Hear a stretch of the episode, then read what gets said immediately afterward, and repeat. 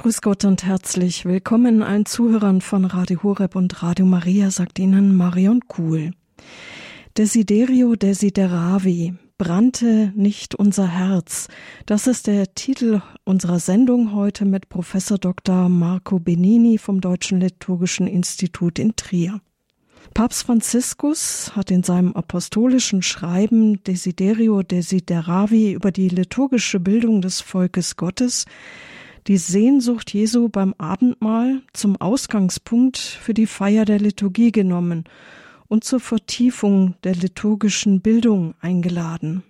Für viele Katholiken ist die Sonntagsmesse mittlerweile eine lästige Pflicht geworden, beziehungsweise längst überflüssig scheinbar. 2010 waren es noch rund 12,6 Prozent der Katholiken, 2022 hingegen nur noch 5,7 Prozent, die sonntags zur heiligen Messe gingen. Viele wissen gar nichts mehr mit Glauben und Liturgie anzufangen. Ganz anders hingegen die Märtyrer aus der Zeit der antiken Christenverfolgung, als die sonntägliche Eucharistiefeier bei Todesstrafe verboten war. Sie prägten den Satz, ohne Sonntag können wir nicht leben. Das heißt, ohne die Eucharistiefeier am Sonntag können wir nicht leben. Um zu einem tieferen Verständnis der heiligen Messe zu gelangen, um sie besser auch mitfeiern zu können, darum geht es heute. Wir beginnen eine dreiteilige Reihe mit dem Liturgieprofessor Dr. Marco Benini vom Deutschen Liturgischen Institut in Trier. Grüß Gott, Herr Professor Benini. Ja, grüß Gott. Ich freue mich, dass Sie heute bei uns zu Gast sind. Sie haben vor einiger Zeit einen sogenannten Eucharistietag mit rund 400 Teilnehmern gehalten. Viele waren online auch zugeschaltet. Wie sind Sie auf die Idee gekommen? Ja, also erst einmal schön, dass Sie diesen Tag bringen, weil das war wirklich ein sehr segensreicher und schöner Tag. Die Idee kam tatsächlich von Desiderio Desideravi, von Papst Franziskus her, als wir in der liturgischen Kommission der Bischofskonferenz überlegt haben, was können wir mit diesem Dokument machen, wie können wir diesen Impuls tatsächlich aufgreifen. Und wir hatten im Bistum Trier bereits schon einige solche Eucharistietage mit dem Titel Brannte nicht unser Herz durchgeführt. Und überall waren die Leute einfach dankbar, dass wir uns mit dem, was wir feiern, auch wirklich mal innerlich intensiv auseinandersetzen. Was ist der Sinn? Warum tun wir das, was wir so oft tun, um es tiefer noch zu verstehen?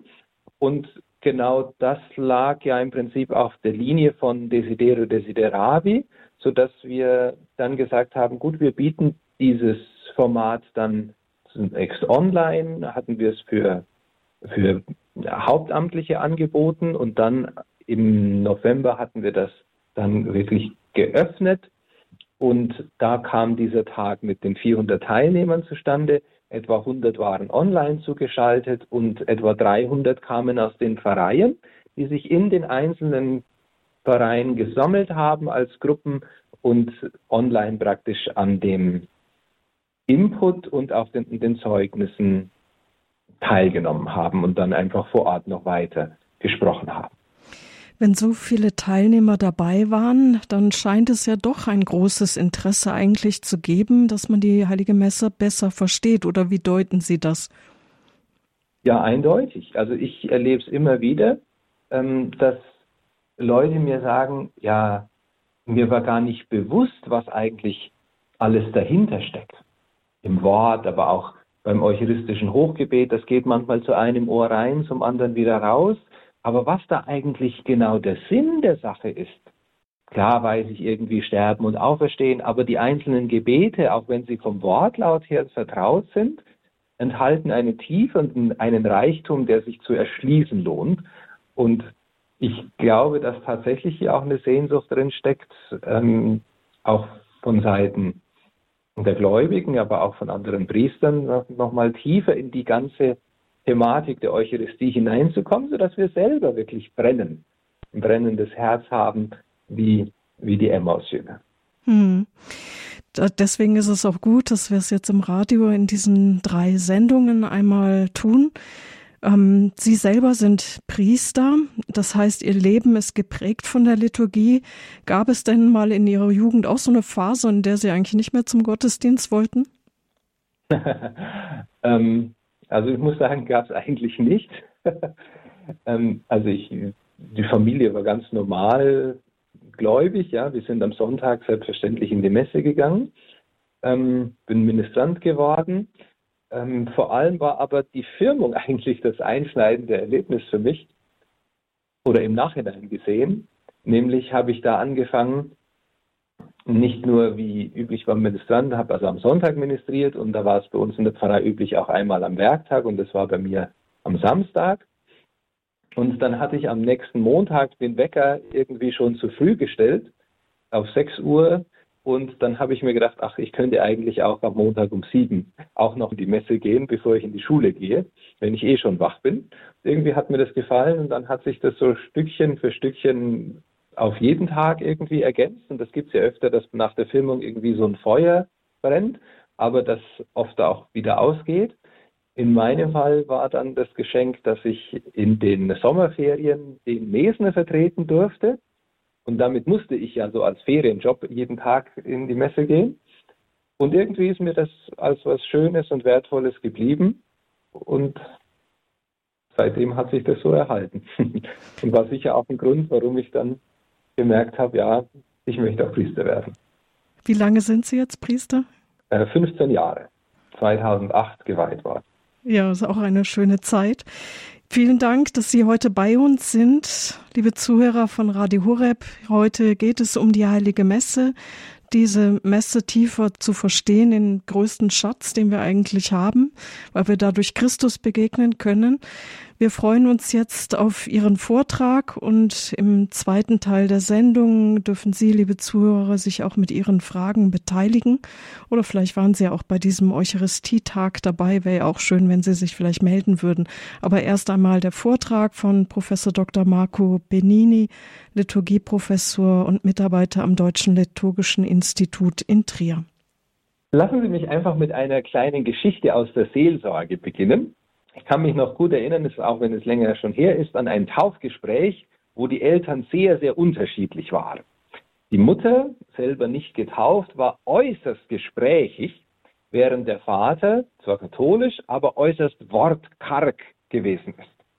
Und es lief ungefähr so ab, also erstmal so Smalltalk und dann hat vor allem die Mutter geredet, ja, ja, ja, und bla bla bla bla. Und der Vater hat immer nur gesagt, claro, bla bla, claro. Naja, irgendwann kam ich auch zum Zug und habe dann die ähm, Liturgie der Taufe erklären können.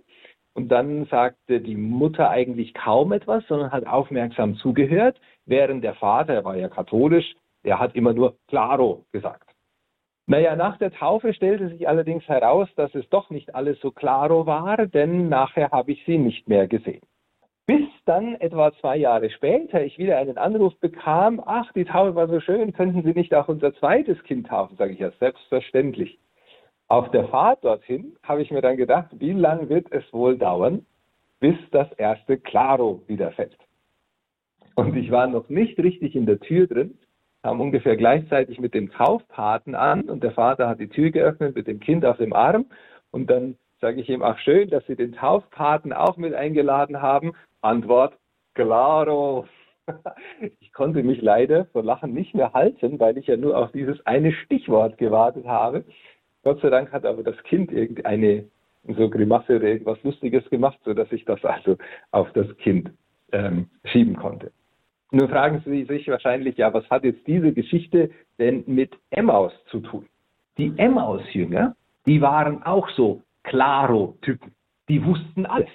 Die wussten, wer Jesus war, sie wussten, dass das Grab leer war, sie wussten, dass die Frauen dort gewesen sind, sie wussten, dass der Engel gesagt hat, er, er lebt, er ist nicht hier. Alles war für die klaro.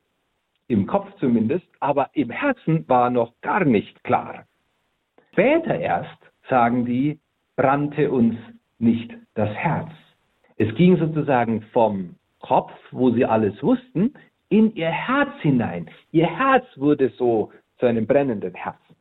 Und ich glaube, das ist auch das Ziel für, für diese Sendung oder Sendungen, dass Ähm, vieles, was ich Ihnen sage, werden Sie wahrscheinlich schon kennen, aber ich hoffe, dass Sie nicht einfach nur sagen, claro, claro, claro und alles abhaken, sondern dass wir es vom Kopf wieder neu in unser Herz hineinnehmen können und dass unsere Herzen neu zu brennen beginnen. Vielleicht auch die Motivation uns geben, dass wir auch anderen das weitersagen und dieses Brennen aus und für die Eucharistie dann weitergeben. Ich möchte diese Sendereihe in drei Teile teilen, basierend auf der Emmaus-Geschichte, denn die Emmaus-Erzählung ist so etwas wie eine Ursprungserzählung der Sonntagseucharistie. Sie fand ja am ersten Tag der Woche, also am Sonntag statt. Und wir gehen gleichsam den Weg der Jünger mit, in einem ersten Teil sozusagen noch auf dem Weg für uns die Eröffnung, sich öffnen für Gott und Wort und Homilie leben aus dem Wort Gottes, das ist heute.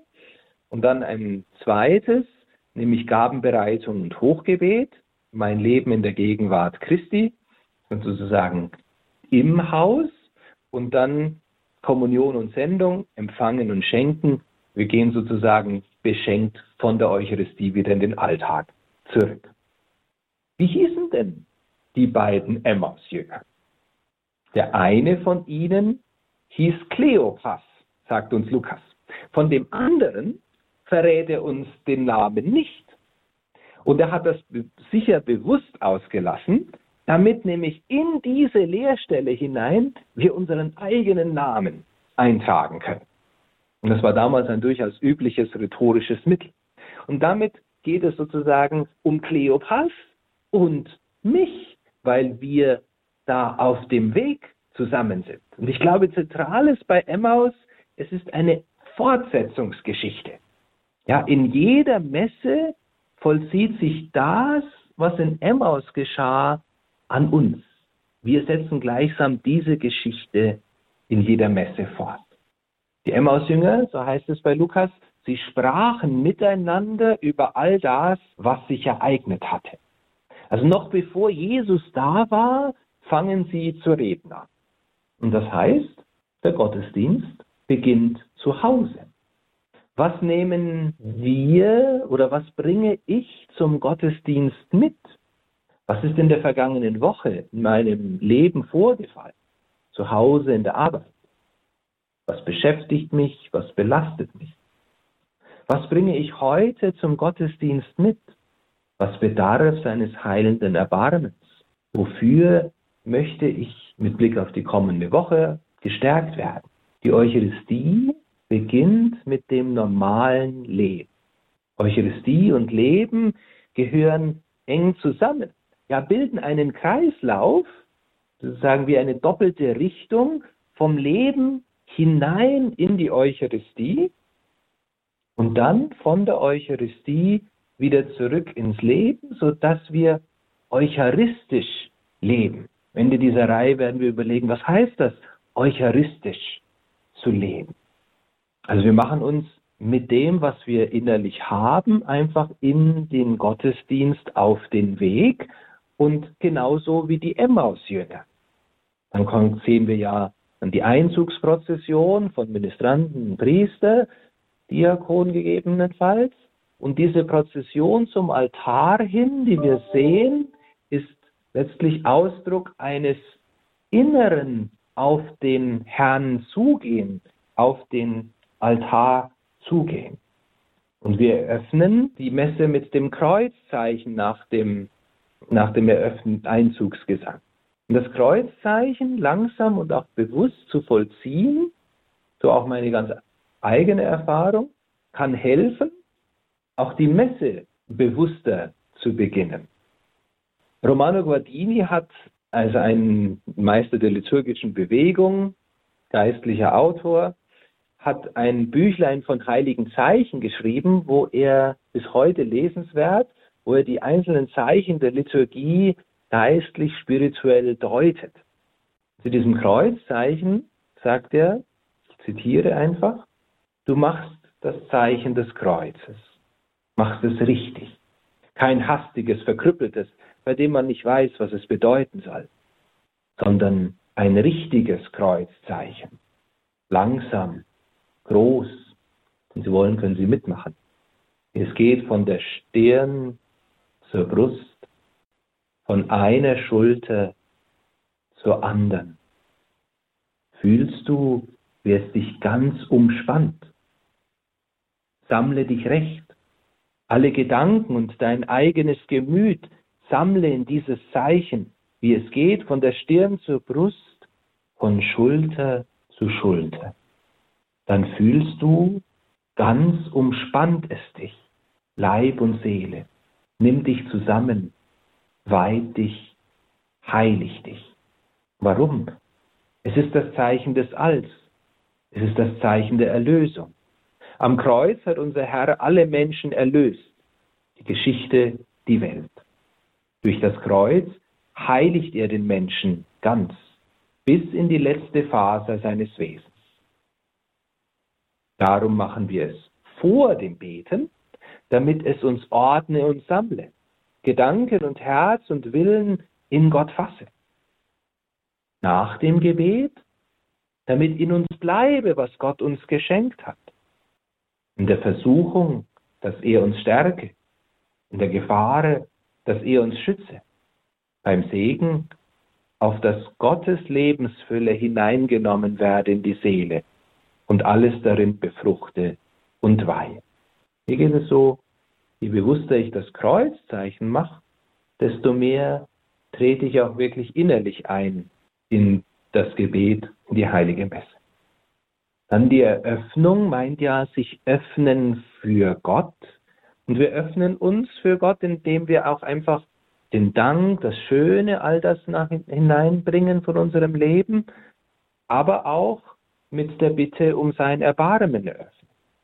Und im Schuldbekenntnis geht es nicht einfach nur um ein Stochern in alten Sünden, sondern mir hat ein Bild geholfen, wenn man so am Sommer an einen Acker denkt und sieht, wie der Boden ganz trocken ist, selbst und staubig, selbst wenn dann da der Regen fällt, fließt das Wasser ab. Es kann nicht eindringen, weil der Boden noch so fest und verkrustet ist. Wenn aber die Erde aufgebrochen wird, gepflügt wird, dann kann das Wasser in den Boden eindringen und es somit fruchtbar machen. Genau dieses an die Brust schlagen durch meine Schuld, durch meine Schuld, das öffnet sozusagen auch das, was sich verhärtet hat, damit es von der Gnade Gottes neu belebt wird. Wir öffnen uns dann im Kyrie, im Huldigungsruf, ursprünglich ja an den Kaiser äh, adressiert, aber auch im Neuen Testament dann schon auf Christus übertragen. Kyrie eleison rufen die Blinden bei Jericho zu Jesus, habe Erbarmen mit uns, Herr, Sohn Davids. So beten auch die zehn Aussätzigen oder die kananäische Frau für ihre Tochter.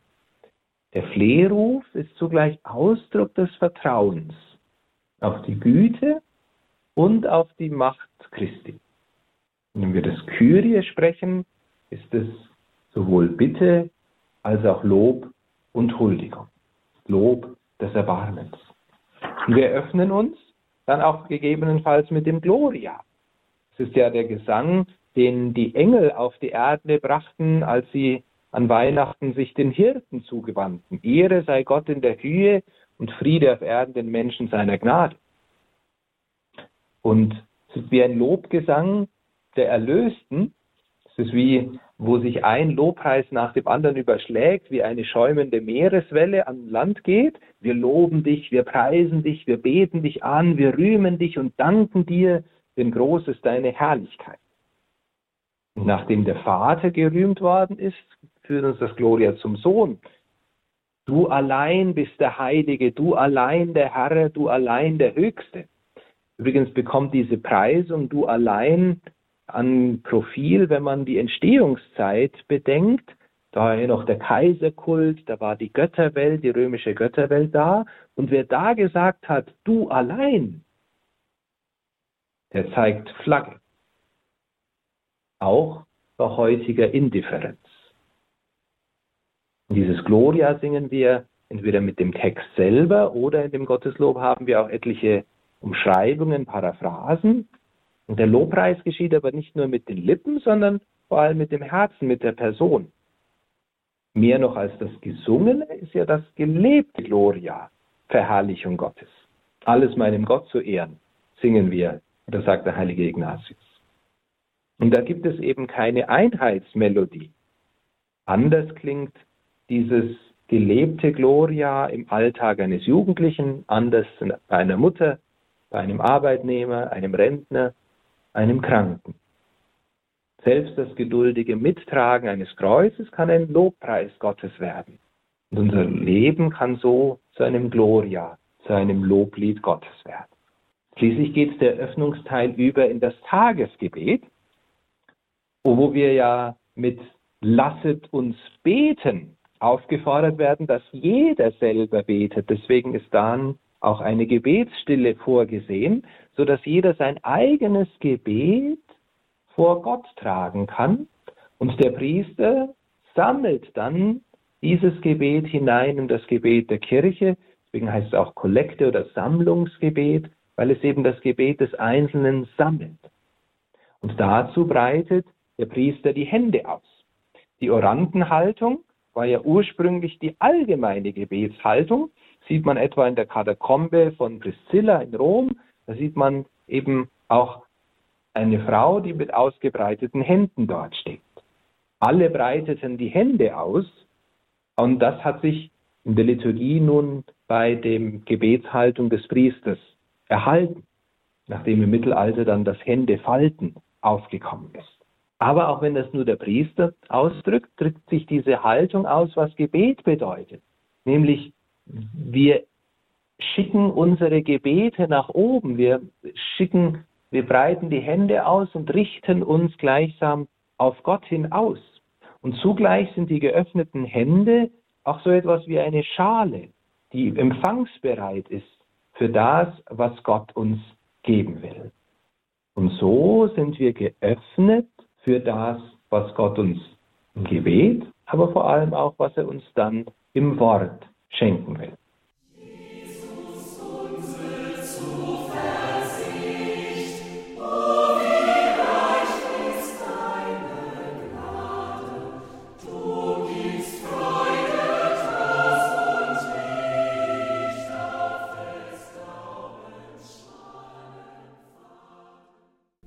Radio Horeb Leben mit Gott. Sie hören die Sendung Spiritualität. Auch die Zuhörer von Radio Maria sind mit dabei. Desiderio desideravi brannte nicht unser Herz. Das ist der Titel unserer Sendung. Es geht um ein tieferes Verständnis der Heiligen Messe. Dazu ist bei uns Professor Dr. Marco Benini zu Gast. Er ist aus dem Deutschen Liturgischen Institut in Trier. Ja, Wort und Homilie leben aus Gottes Wort.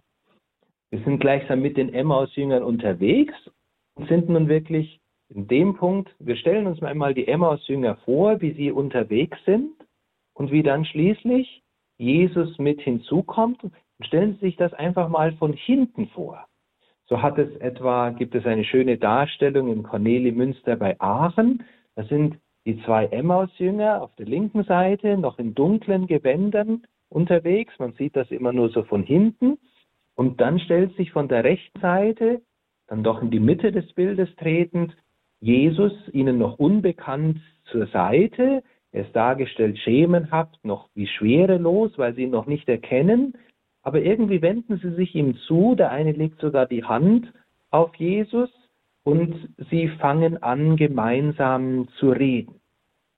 Und während sie so im Gespräch sind, sie schauen ihn an und er wendet sich ihnen zu, da hält sich das Schwarz ihres Gewandes, offensichtlich um ihre Traurigkeit auszudrücken, auf an den Gewandfalten.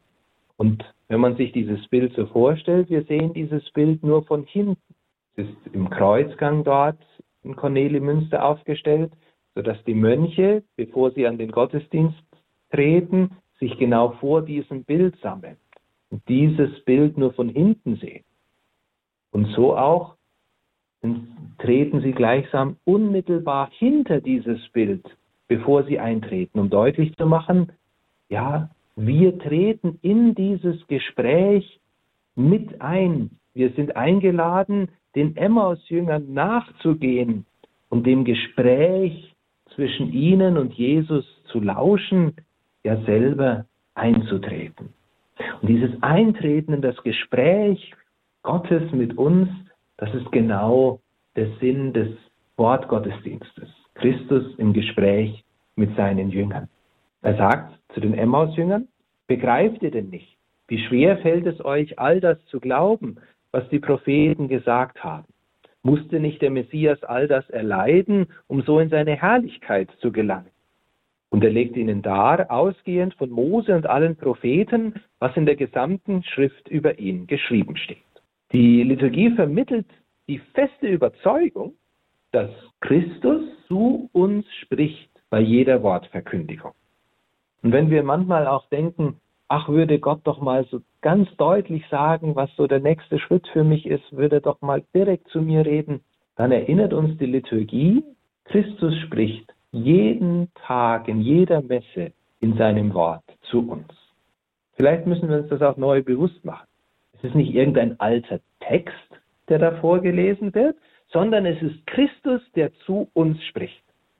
Die Liturgiekonstitution des Zweiten Vatikanums hat das schön festgehalten, Artikel 33, denn in der Liturgie spricht Gott zu seinem Volk. In ihr verkündet Christus noch immer die frohe Botschaft.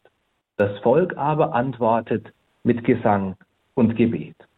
Da zeigt sich eine ganze Dynamik des Dialogs, also erst einmal zuzuhören, dann es aufzunehmen, nachzudenken und dann können wir antworten.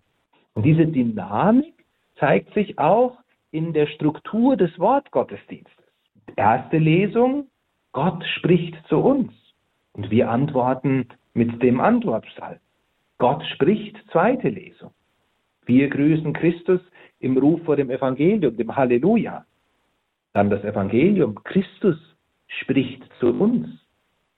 Glaubensbekenntnis bringt, bringen wir dann unsere Antwort auf das Wort, unsere gläubige Antwort und auch in den Fürbitten wenden wir uns ja Christus wieder oder Gott wieder zu.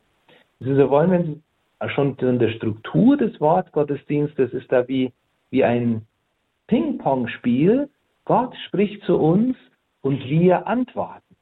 Jetzt haben Sie gemerkt, ich habe jetzt die, die Homilie, die Predigt jetzt noch nicht erwähnt das mehr auf der Seite, dass auch durch das Wort der Predigt Christus zu uns sprechen will? Oder ist es mehr menschliche Antwort des Priesters Diakons auf das gehörte Wort? Wir werden es noch ein bisschen später noch vertiefen. Kann es aber gleich sagen, ist von den liturgischen Dokumenten her, ist es mehr auf der Seite, dass es Verkündigung des Wortes Gottes ist und daher, dass Gott auch da uns erreichen will. Wir kommen nochmals darauf zurück. Bleiben wir bei diesem Gedanken Wort Gottesdienst als Dialog Christus mit uns im Gespräch. Das zeigt sich nicht nur in der grundlegenden Struktur, sondern auch bei, jedem, bei jeder Lesung etwa. Sie wird ja eingeleitet mit Lesung aus dem Brief des Apostels Paulus an die Gemeinde in Rom zum Beispiel. Also es ist das Wort des Paulus, es ist ein menschliches Wort. Aber am Ende heißt es Wort des lebendigen Gottes.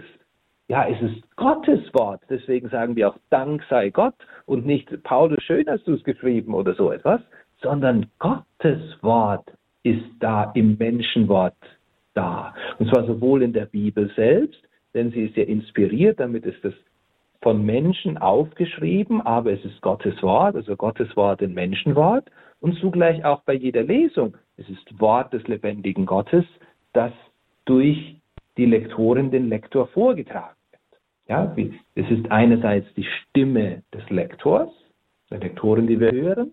Es ist der Text des Paulus, aber es ist Wort des lebendigen Gottes.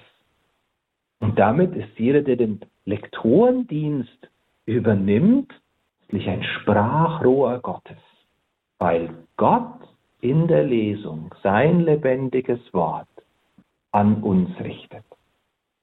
Das wird übrigens noch deutlicher, dass es wirklich um einen Dialog zwischen Christus und uns geht im Evangelium. Da heißt es ja auch zunächst mal, der Herr sei mit euch, also die Gegenwart Christi wird uns da zugesagt.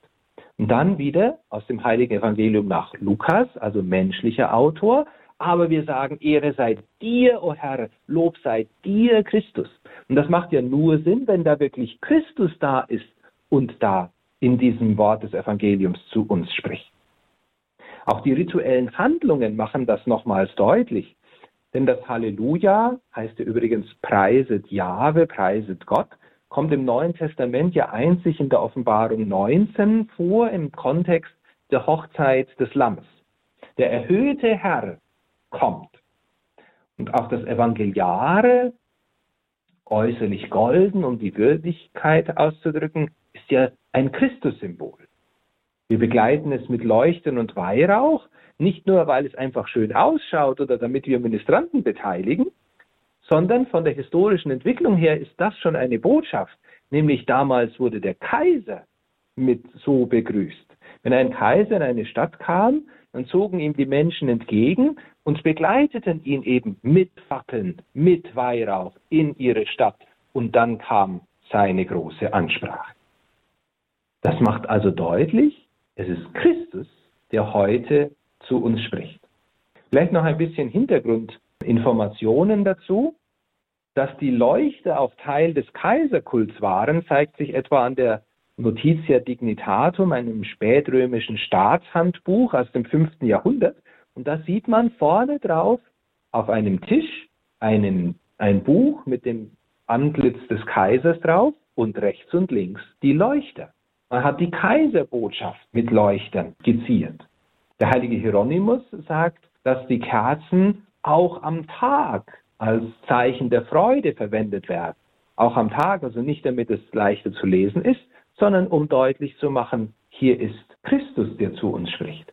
Auch das Wort Evangelium kommt ja von Euangelion, also frohe Nachricht, frohe Botschaft, war ursprünglich ein heidnischer Begriff für Kaiserbotschaft, den der Evangelist Markus als erster aufgegriffen hat, um damit zu sagen, ja, das, was Jesus uns sagt, das ist wirklich frohe Botschaft und er ist der wahre Kaiser.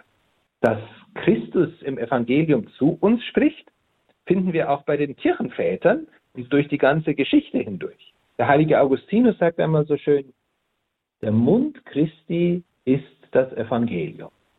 Er thront im Himmel, aber er hört nicht auf, auf Erden zu sprechen. Und im Osten Johannes Chrysostomus in ähnlicher Weise, denn wenn der Lektor sich erhebt und sagt, so spricht der Herr, wenn der Diakon aufsteht und jedem Schweigen gebietet, so geschieht das nicht nur dem Lektor zu Ehren, sondern zur Ehre dessen, der durch seinen Mund zu allen redet. Und auch wenn dieser Gedanke im Mittelalter nicht ganz so prominent war, findet es sich etwa im Pontificale Romano Germanicum, einem wichtigen liturgischen Buch Mitte des 10. Jahrhunderts, wo es heißt, es wird aber das Evangelium gelesen, in dem Christus mit seinem Mund zum Volk spricht, damit das Evangelium in der Kirche von neuem rufe, wie es Christus, wie wenn Christus selbst zu seinem Volk sprechen werde. Und das Zweite Vatikanische Konzil hat diese Überzeugung nochmals hervorgehoben, so heißt es in der Liturgiekonstitution in Artikel 7, bei den verschiedenen Gegenwartsweisen Christi.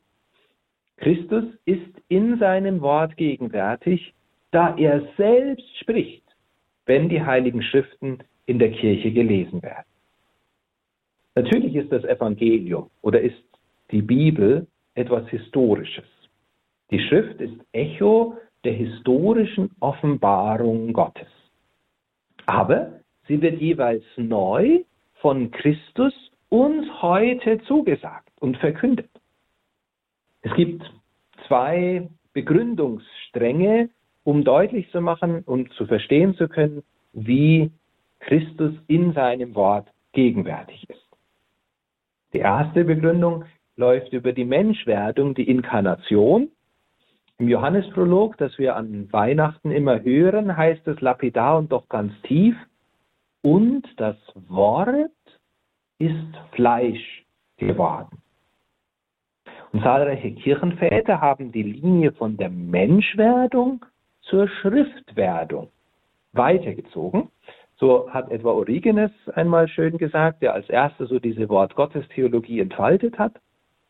Denn wie das Wort Gottes dort vom Schleier des Fleisches, so wird es hier von dem des Buchstabens verhüllt, sodass der Buchstabe gleichsam als das Fleisch angeblickt, der darin verborgene Sinn aber gleichsam als Gottheit verstanden wird. Also Christus wird Mensch, verkündet das Heil, zeigt, wie Leben gelingt und die Evangelisten schreiben das auf. Somit wird sein Wort zum Buch. Die Liturgie dreht diesen Weg nochmal um, denn aus dem Buch wird nun gelesen und damit wieder Stimme, lebendiges Wort. Und eine zweite Begründung für die Gegenwart Christi im Wort sehen wir bei den Emmaus-Jüngern.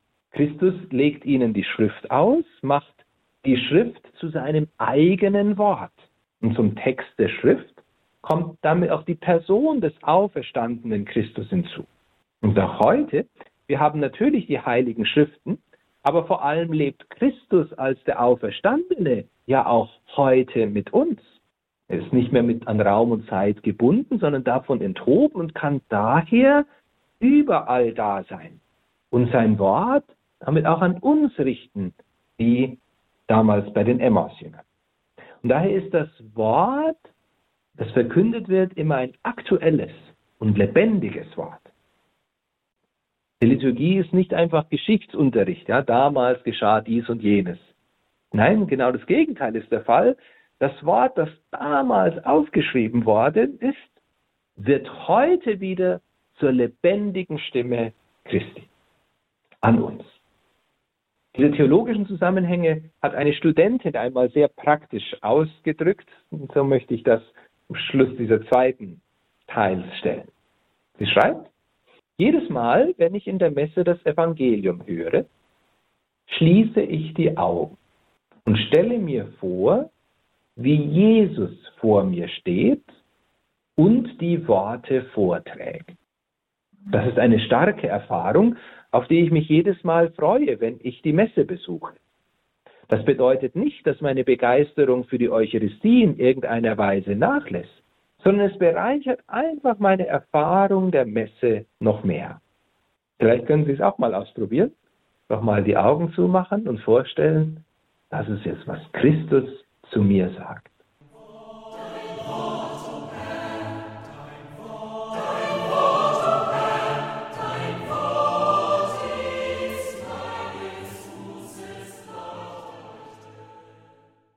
Sie hören hier bei Radio Hureb Professor Dr. Marco Benini. Es geht um die Erläuterung der Heiligen Messe, dass wir tiefer da hineinkommen. Es geht weiter im Vortrag. Christus ist in seinem Wort gegenwärtig. Dann kommt aber die Frage natürlich auf, wie verhält es sich dann zwischen seiner Gegenwart im Wort und in der Eucharistie? Gerade die Emmaus-Erzählung zeigt, wie beide sich ergänzen und in eins gehen. Die pastorale Einführung ins Messlektionar sagt, an beiden Tischen wird die Kirche geistlich genährt. An dem einen mehr, indem sie unterwiesen wird, an dem anderen vor allem, indem sie geheiligt wird. In der Feier des Wortes Gottes wird der göttliche Bund verkündet. In der Feier der Eucharistie wird der neue und ewige Bund erneuert.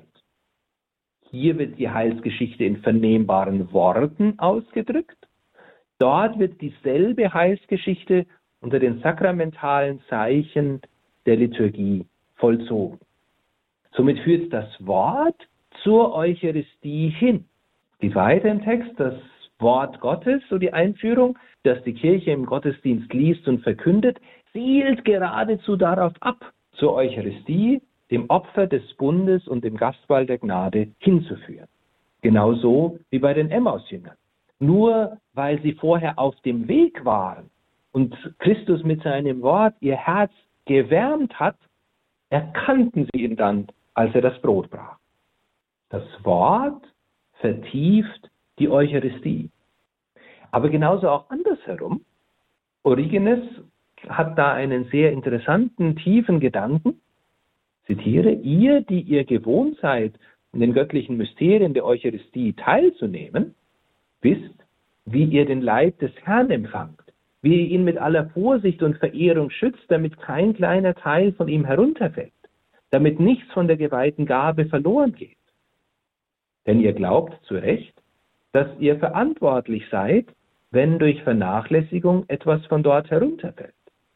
Aber wenn ihr so darauf bedacht seid, seinen Leib zu bewahren und das zu Recht, wie glaubt ihr dann, dass es eine geringere Schuld wäre, Gottes Wort zu vernachlässigen, als seinen Leib zu vernachlässigen?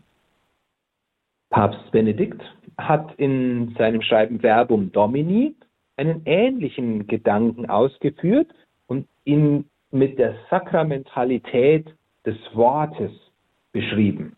Sakramentalität meint, dass eine irdische Wirklichkeit transparent wird auf die göttliche hin, dass Gott sozusagen sichtbar wird in diesen Zeichen, die im Sakrament genutzt werden.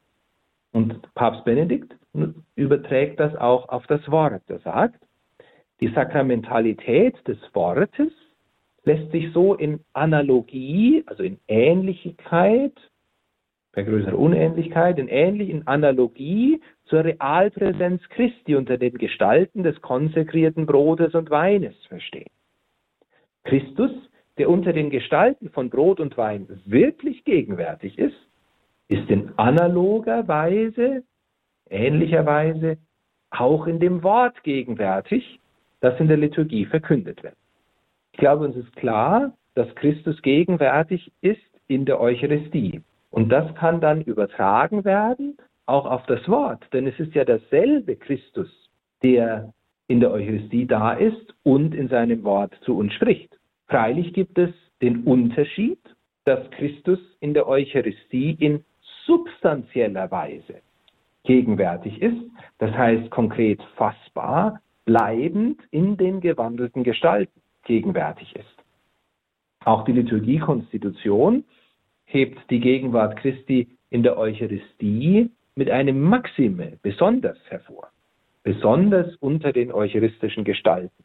Es wäre also falsch zu schließen, weil Christus ja im Wort da ist, brauchen wir ihn in der Eucharistie nicht oder umgekehrt. Vielmehr, Wort und Eucharistie ergänzen und stärken einander, sind nicht austauschbar. Gerade die Emmaus-Jünger zeigen, wie wichtig beide zusammen sind. Sakramentalität des Wortes meint außerdem, dass das Wort eben aktualisiert und vergegenwärtigt, was es aussagt. Es geht nicht um alte Geschichte, im Gegenteil. Dadurch, dass Christus selbst jetzt hier ist und uns anspricht, ist es sein Wort für uns heute. Wie es auch schon in der Synagoge in Nazareth gepredigt hat, heute hat sich das Schriftwort in euren Ohren erfüllt. Das Wort ist nicht nur aktuell da, sondern möchte auch wirken. Das heißt, es möchte in erster Linie aufbauen, stärken, vielleicht auch konfrontieren, ermutigen, ermuntern, senden. Dass dieses Wort, wenn es wirklich ja von Christus selber kommt, zielt darauf ab, auf das Leben zu werden. Nun, was heißt das für die Predigt. Papst Franziskus hat in Evangelii Gaudium einen ganzen Abschnitt über die Predigt oder auch Homilie genannt im offiziellen Begriff, der sehr praktisch und sehr konkret ist. Und er führt aus, eine rein moralistische oder unterweisende Verkündigung und auch jene, die zu einer Exegese-Vorlesung wird, schränkt diese Kommunikation zwischen den Herzen ein. Ja, die Homilie, die Predigt soll eine Kommunikation zwischen den Herzen sein, die einen, so sagt er, geradezu sakramentalen Charakter haben muss. Und das passt genau zu der Sakramentalität des Wortes und bedeutet, dass auch durch die Worte der Predigt Christus gegenwärtig sein will und Menschen berühren will. Aber im Zweiten Vatikanum wurde diese Frage nach der Gegenwart Christi bei der Predigt also kontrovers diskutiert. In dem bereits zitierten Satz aus Sanctus Concilium 7, er ist gegenwärtig in seinem Wort, da er selbst spricht, wenn die heiligen Schriften in der Kirche gelesen werden, wurde dann ergänzt, gelesen und erläutert werden, um auch die Gegenwart Christi bei der Predigt hineinzunehmen. Dann gab es aber einige, die ganz praktisch gesagt haben, nein, ich habe schon Predigten gehört, da hat man von der Gegenwart Christi nichts gespürt. Ja, vielleicht haben Sie auch schon mal so etwas schlechtere Predigten gehört und haben daraufhin diesen Satz, dieses und erläutert, wieder herausgenommen. Aber spannend ist, dass in den späteren liturgischen Dokumenten von der Gegenwart Christi auch bei der Homilie gehandelt wird, so im pastoralen Einführung ins Messlektionar. Darüber hinaus ist Christus selbst in der Verkündigung seiner Kirche immer gegenwärtig und aktiv. Das homiletische Direktorium von 2015 hat den liturgischen Rahmen der Predigt auch deshalb hervorgehoben, um zu zeigen, die Predigt ist letztlich die Fortsetzung des Dialogs, den Gott in den Lesungen begonnen hat und jetzt eben weiterführen will durch eine gelungene Predigt. Die Homilie, die Predigt will das Gespräch Christi mit seinen heutigen Jüngern fortsetzen. Sicher auch eine Zielvorgabe.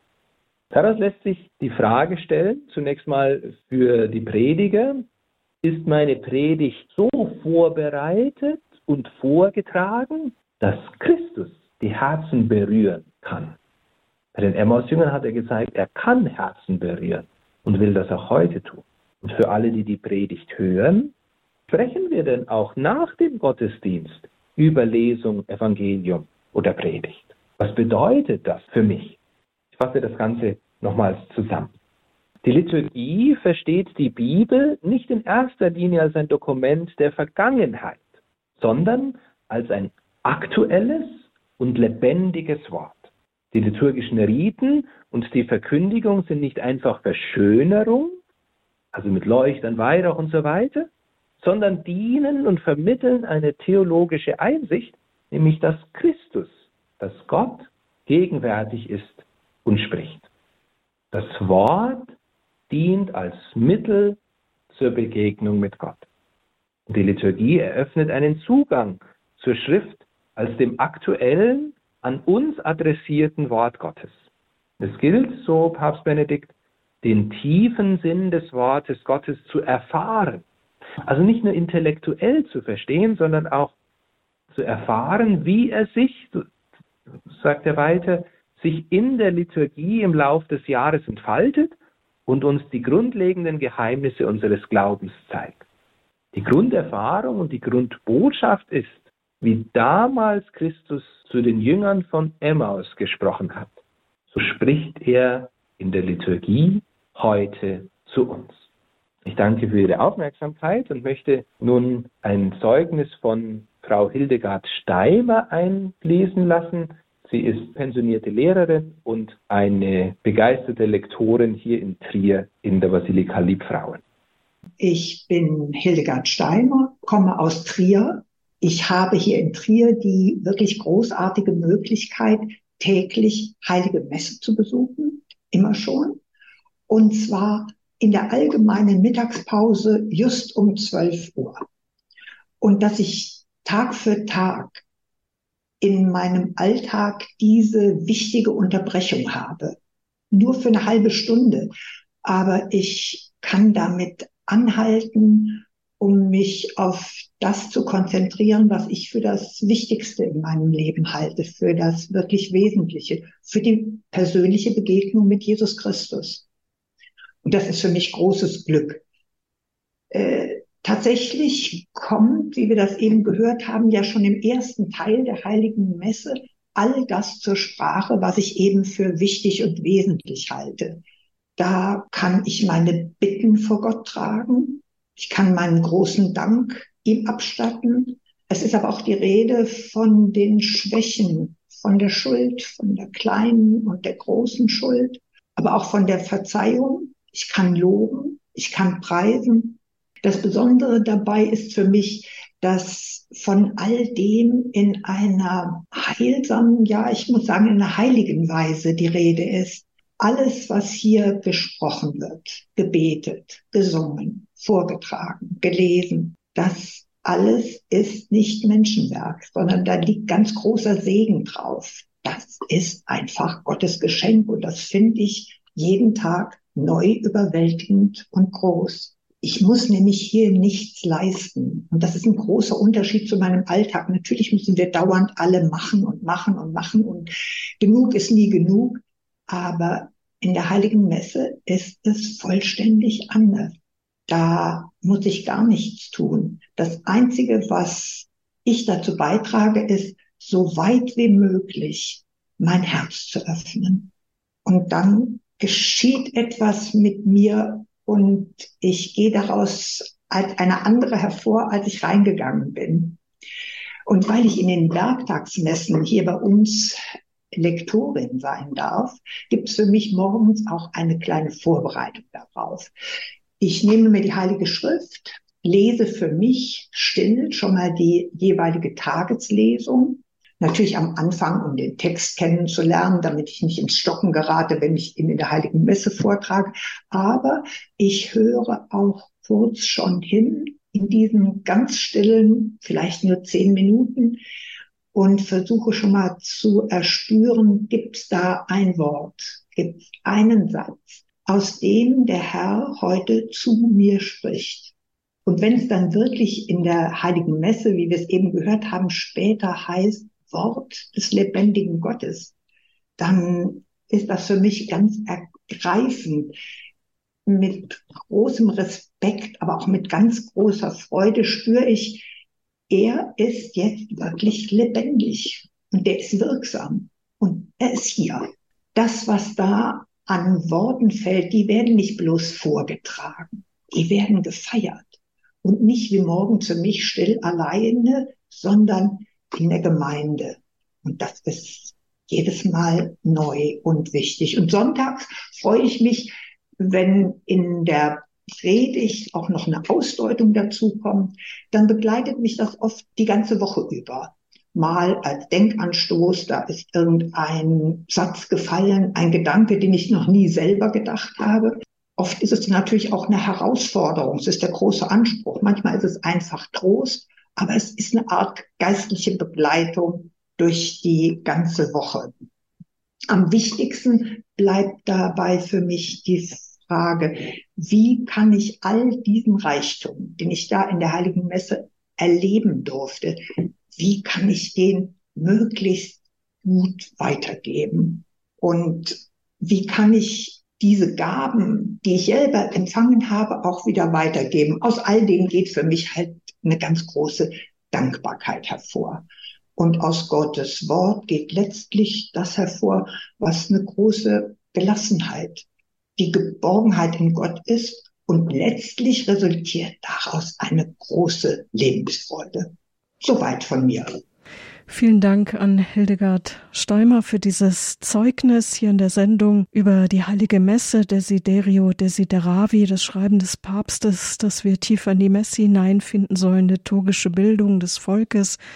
Ein Dank an Professor Dr. Marco Benini aus Trier, der uns da eingeführt hat, heute in einem ersten Teil. Wir führen diese Reihe fort. Nächsten Monat, am 22. Februar, folgt die Fortsetzung.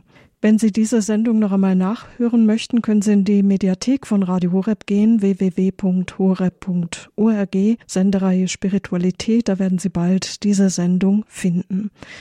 Herr Professor Benini, vielen Dank. Dürfen wir Sie zum Schluss noch um den Segen bitten? Ja, gerne. Vielen Dank für die Aufmerksamkeit und gehen wir gestärkt vom Wort Gottes, das der Herr nicht nur den Emmaus-Jüngern gegeben hat, sondern auch uns einfach in unseren täglichen Aufgaben hinein. In diesem Sinn segne, stärke und behüte euch der allmächtige Gott, der Vater und der Sohn und der Heilige Geist. Amen. Vielen Dank und alles Gute wünscht Ihnen Marion Kuhl.